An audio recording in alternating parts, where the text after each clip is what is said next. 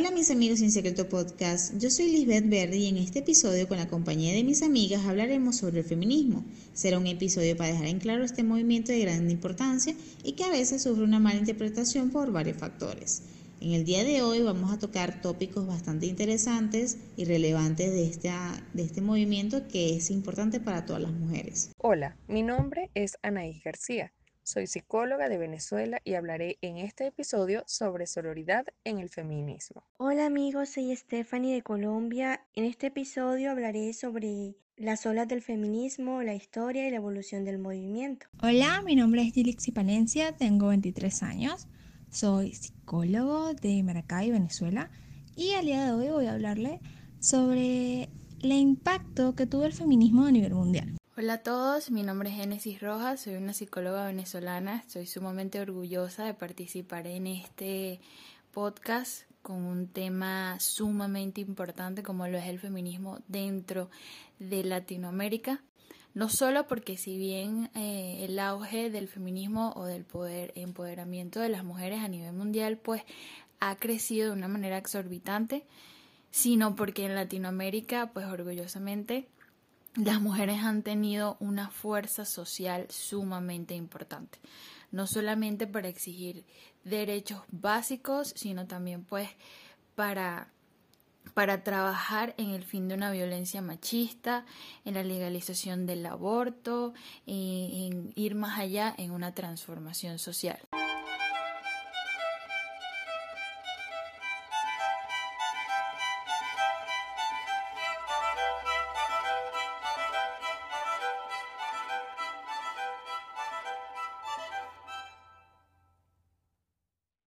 A conversar sobre un tema bastante interesante, no solamente del aspecto eh, social, sino también del aspecto personal, y que como toda mujer consideramos que es un tema bastante importante de tocar, que es el feminismo. Y empezamos a desglosar, especificar que el feminismo no significa que pensemos que las mujeres merecemos un derecho exclusivo o especial no se busca la superioridad ni la devaluación del otro género, porque entonces estaríamos hablando de doctrinas o, pensamientos muy polarizados. El feminismo se basa en que si yo también pertenezco a un, a un sector social o a un núcleo social en donde compartimos y vivenciamos ambos géneros, entonces nosotros también, nosotros también merecemos los mismos derechos y deberes que tienen el género masculino y de que mis decisiones o las decisiones que tomen sobre mí no se vean afectados o manipulados por el mero hecho de ser mujer. Anteriormente pensar en, en, aclamar tu voz, tu voto, tu, tu posición social, era como un sueño frustrado para muchas mujeres, porque a veces teníamos que tener la acción o la conducta de mantenernos calladas, ser pasivas, andar con la cabeza gacha, no actuar ante los estímulos, no caer en provocaciones, entre otras cosas que a la larga, si nos ponemos a analizar, eran medidas muy evasivas, para poder afrontar un hecho de que, de que también nosotros somos personas. No nos consideramos mujeres solamente, sino también personas en que yo también siento, yo también observo, yo también me comporto a nivel personal y a nivel social. Y si una sociedad no me permite poder expresarme y comportarme de la manera en como me haga más feliz, entonces una sociedad que no está preparada para un cambio. Porque el feminismo no se basa en hacer lo que me da la gana. También somos personas responsables en donde tus acciones también tienen una consecuencia. Y eso es un elemento de cada quien. Pero el feminismo lo que se basa es que a nivel constitucional, a nivel legal, a nivel este, en las perspectivas sociales, la mujer también tenga voz y voto ante sus acciones como las acciones comunitarias y sociales. Y cuando hablamos de un feminismo sano, es que nos referimos en que buscamos en que el mundo necesita una sociedad más igualitaria, libre de cualquier tipo de violencia, exclusión o discriminación. Me gustaría abordar el tema del feminismo desde una perspectiva histórica. Sabemos que el movimiento se divide en cuatro olas. La primera empieza en el siglo XVIII a mediados hasta mediados del, siglo XIX. La Revolución Francesa olvida a las mujeres, negándoles la ciudadanía y derechos civiles que sí les son reconocidos a los hombres. Como reacción a esto, pues en 1792 Mary Wollstonecraft publica Vindicación de los Derechos de la Mujer. Las principales peticiones, pues abolición de los privilegios masculinos que no están determinados por su sexo, derechos matrimoniales, trabajo, capacitación profesional, educación y derecho al voto. Las principales representantes, Mary Wollstonecraft, Emily du Châtelet y Harriet Taylor. La segunda ola es, eh, comprende segunda mitad del siglo XIX hasta la primera del siglo XX. En Inglaterra aparecen las sufragistas y el debate por el voto universal se intensifica. Se critica la obligatoriedad del matrimonio y empiezan a liberarse eh, respecto a su vestimenta. Las principales peticiones, pues derechos civiles como el voto, elegir y ser elegidas, afiliación a organizaciones políticas, derecho al acceso a educación superior, universitaria, derecho al trabajo y la igualdad laboral, derechos y deberes matrimoniales equiparables al de los hombres. Principales líderes, Flora Tristán, Emmeline Pankhurst y Lucrecia Mott. La tercera ola, pues, inicia en la segunda mitad del siglo XX y aquí ya se empieza a cuestionar, reclamar, redefinir pues, conceptos y medios que han transmitido eh, ideas erróneas sobre la condición de la mujer, belleza, feminidad, masculinidad, sexualidad y género. Las reivindicaciones en esta tercera ola son no al estereotipo sexual de la mujer, sexualidad femenina, violencia contra la mujer, derecho a la anticoncepción y control de la natalidad, legislación del divorcio en muchos países, teoría queer, multiculturalismo, feminismo, y aquí surgen grandes representantes como Simone de Beauvoir, Judith Butler, Betty Friedan y Kate Millett. Finalmente la cuarta ola, que empieza en el, a, mitad, a finales del siglo XIX hasta la actualidad, pues la globalización, el Internet y las redes sociales han generado nuevos escenarios de denuncia, visibilización, movilización social. Em, se ponen de manifiesto pues necesidades y carencias eh, junto con muchas situaciones que, que enfrentan las mujeres alrededor del mundo. Las principales reivindicaciones pues la violencia contra la mujer, sororidad o solidaridad entre mujeres, legalización del aborto, discurso anti-estereotipos y eh, se da el primer paro internacional de mujeres de alta participación el 8 de marzo del 2018, también conocido como el 8M del 18. Y esto vendría siendo, en resumen, pues toda la evolución. Aún hay muchas cosas que superar, como por ejemplo el tema de los feminicidios, el tema de la violencia contra la mujer, etc. Y bueno, eso es un, más o menos a grandes rasgos lo que, lo que ha significado el feminismo y cómo surge y qué es lo que, se, lo que en realidad se persigue, ¿no? A través de esto. Más allá de demonizar, satanizar o, o pensar que no, que no sirve para nada, como muchas personas erróneamente creen. Para abordar lo referente a la sororidad, me parece de vital importancia conocer cuál es la raíz de esta palabra. Soror proviene del latín que significa hermana, y es que esta palabra ha sido utilizada durante los últimos años, especialmente en el campo de las ciencias sociales, para referirse a la hermandad entre mujeres. Sororidad. Eso es lo que significa. La sororidad está vinculada a lo que es la unión, el respeto y el amor entre el género femenino, especialmente ante situaciones de corte social a las que somos vulnerables, aún hoy por hoy, con todos los avances, pese a los avances y las luchas feministas que se han desarrollado a través del tiempo y de la historia. El término sororidad empezó a ser acuñado por la necesidad de crear esta conceptualización de lo que son los vínculos y las alianzas naturales entre mujeres.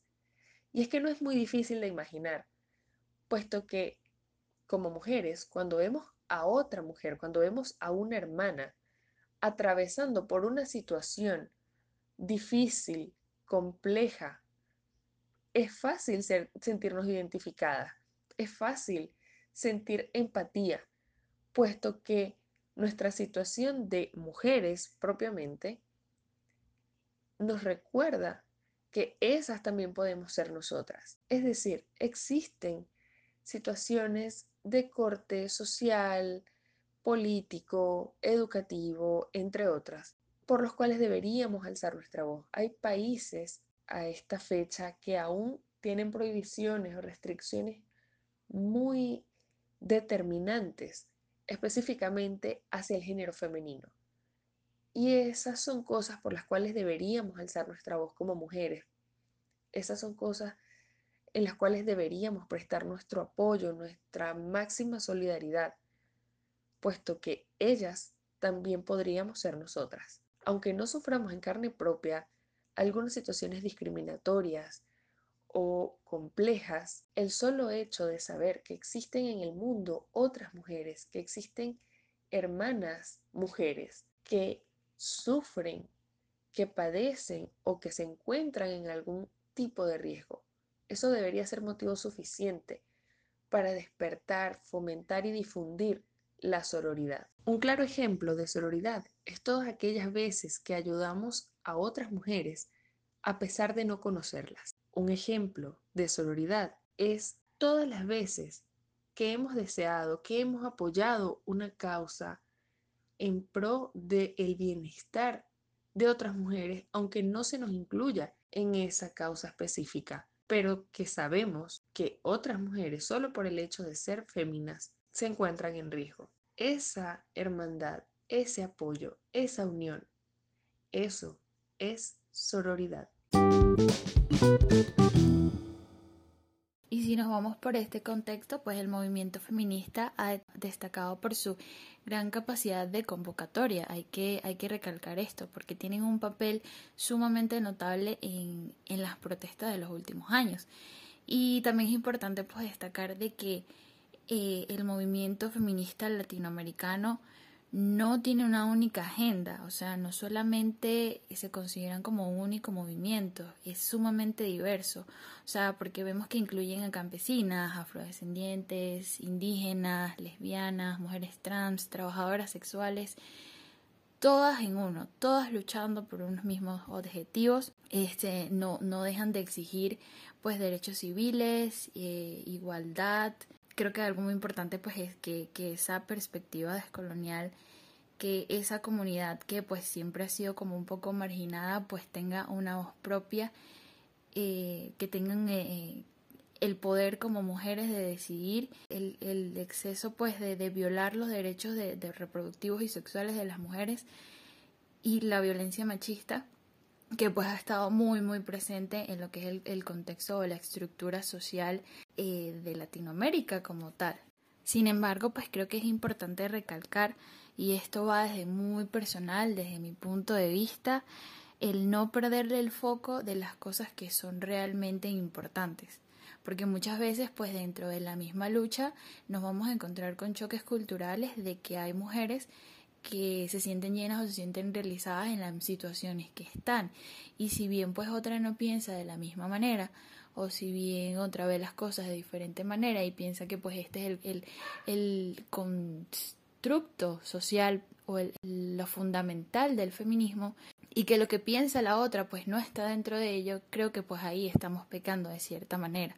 El feminismo pues como su base busca una igualdad, busca que los derechos pues sean iguales, eh, equidad de género, busca que las mujeres tengan su propia voz y creo que es importante pues no alejarnos desde esa perspectiva, sí. Creo que, que ciertamente pues hay movimientos que son un poco radicales dentro de las mismas, este, de, de los mismos grupos feministas y que pues están perdiendo un poco ese foco que tenían al principio y que es necesario rescatarlo, es necesario empoderar a la mujer desde manera personal, desde manera introspectiva, para que así pues podamos proyectar todo lo que queremos ser, esas libertades de simplemente pues ser mujer y quiero hacer esto y lo voy a hacer, porque soy un ser humano, porque tengo las mismas capacidades y las mismas cualidades que cualquier otra persona.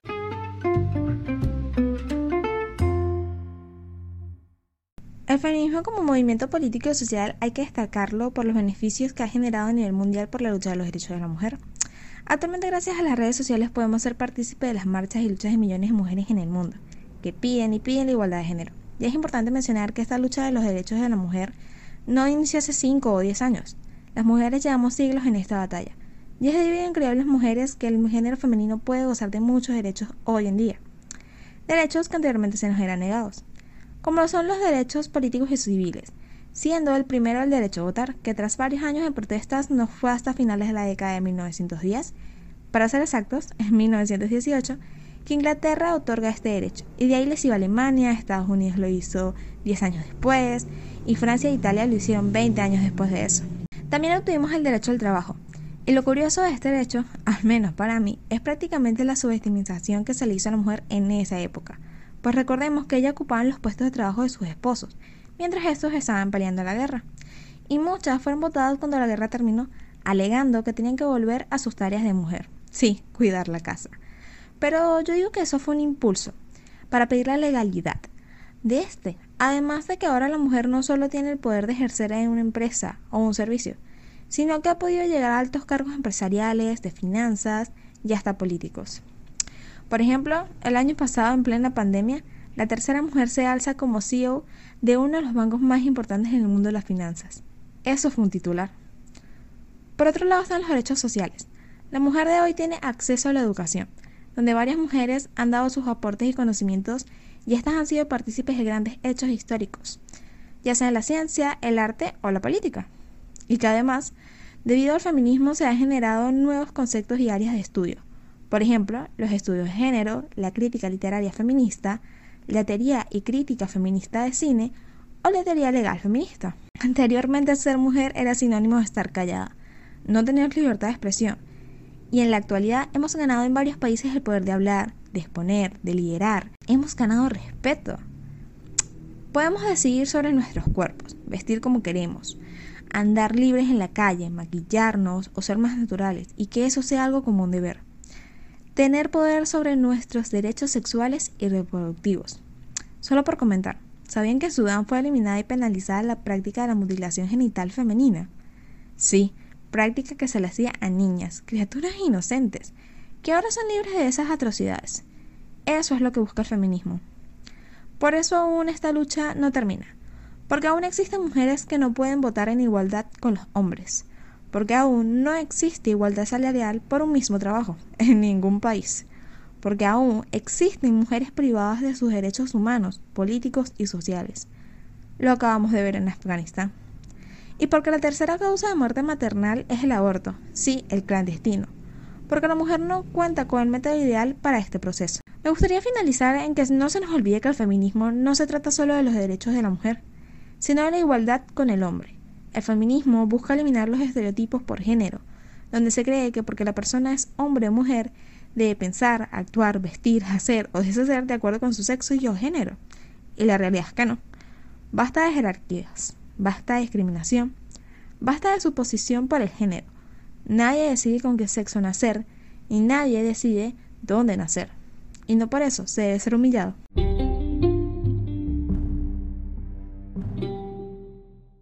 Mira, para mí ser una mujer empoderada va más allá de la independencia o la toma de decisiones propias. Para mí una mujer empoderada requiere de una inteligencia emocional estable, un, autoconcepto propio sólido, una capacidad de resolución de conflictos y de problemas eh, basado en su experiencia, basado en su, en su conocimiento, ¿no? Y en este momento yo podría decir que sí soy una mujer empoderada porque he logrado muchas cosas que jamás pensé que podía haber logrado. Pero ese, ese mérito o esos logros han sido en base a esfuerzos de, de, reconocimiento de mis propios errores, de comprensión de que hay cosas que no son como las que uno cree que son. Y posiblemente dentro de dos años, tres años, yo dé la vuelta y observe lo que yo era en este momento. Y posiblemente no, no sea ni la, ni la cuarta parte de lo que podría ser. Posiblemente luego de, de ese año, de esos años, yo sea una mujer más empoderada pero en este momento yo sí me considero una mujer empoderada en el sentido de que me doy este permiso de, darme cuenta que soy una mujer, que soy em, de sentimientos, que me puedo equivocar y que no por ello me hace peor persona o peor mujer. Bueno, en mi experiencia personal, nací crecí, me crié en una familia y una sociedad machista que acepta y normaliza muchas conductas y actitudes que invisibilizan a la mujer, que la minimizan, que la relegan a un rol de sumisión y yo las aceptaba como algo normal hasta que creces, vas a la universidad, te estudias, encuentras otros puntos de vista y te das cuenta de que a lo mejor no es tan así como te lo han contado tus padres o tu familia, ¿no? En lo personal, tengo un hermano menor, el cual tuvo muchísimas más libertades solo por el hecho de ser varón y a mí se me negaron por el hecho de ser mujer. Luego también hay ciertos comportamientos que tu familia o, la sociedad espera de ti, ¿no? Que te comportes. La mujer, una buena mujer debe saber cocinar, debe casarse, tener hijos y debe ser una dama, debe vestir de cierta manera, debe cumplir ciertos papeles, ¿no? Y que si no lo hace, pues eres un relegado y debe aceptar actitudes de los hombres como, yo qué sé, la infidelidad, porque es algo normal en ellos. El hombre naturalmente es mujeriego y qué se le va a hacer. Así estamos en... Entonces, claro, una vez estudias y consultas y ves otras perspectivas, viajas. Viajar, por ejemplo, me ha hecho mucho bien. Al estar aquí en España, pues he visto desde otra concepción lo que hay en Latinoamérica y realmente creo que nos falta avanzar mucho como sociedad y soy feminista en, tanto a que pienso que la mujer debe estar en igualdad de condiciones que el hombre, no por encima de este. Y hay mucho, en ese sentido hay muchas cosas que mejorar.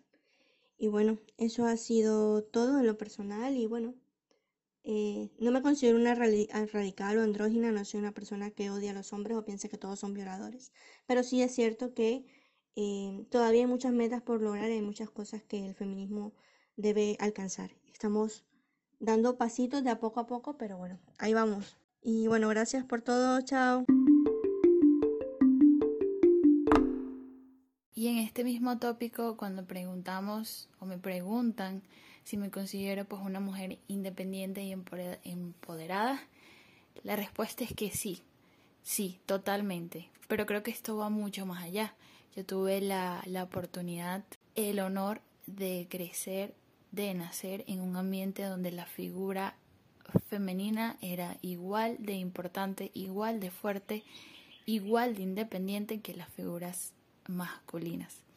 Creo que pues en ningún momento vi que hubiera una desigualdad entre un género y otro.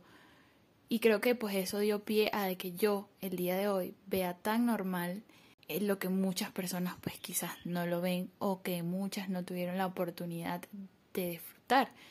Eh, pues en mi familia puedo decir que el 90% pues son estudiadas, trabajadoras, tienen cosas por sí mismas, se sienten realizadas. Y creo que eso, eso engloba totalmente el ser empoderada e independiente. Es sentirte bien con lo que estás realizando, sentirte plena y feliz eh, con tu vida y con tus propias decisiones, porque al final son esas decisiones las que te dan pues esa realización y que es sumamente personal. Eh, creo también pues firmemente de que si te sientes realizada como madre, como ama de casa, eres una mujer empoderada y eres una mujer independiente. Tengo la fortuna de, de realizar, de trabajar y de estudiar lo que amo y lo que quiero y, y de ser independiente gracias a eso. Así que creo que cada mujer que se sienta realizada dentro de su vida es una mujer empoderada, es una mujer independiente, es una mujer feliz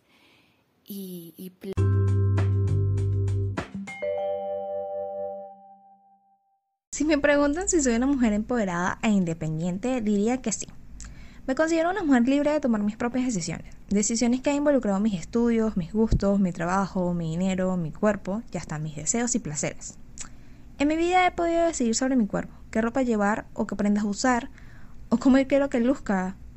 Por ejemplo, para la sociedad una mujer debe siempre usar accesorios como cadenas, pulseras o anillos. Y aunque sí tengo y los uso ocasionalmente, no me considero fan de estos. Gracias a las mujeres de ayer, hoy puedo decidir si quiero y dónde estudiar. Y esa decisión la tomé hace algunos años atrás. Hoy gozo de una profesión que me llena, me hace feliz y es mi pan de cada día. Otro ejemplo en mi vida sería el cariño que le tengo a la danza.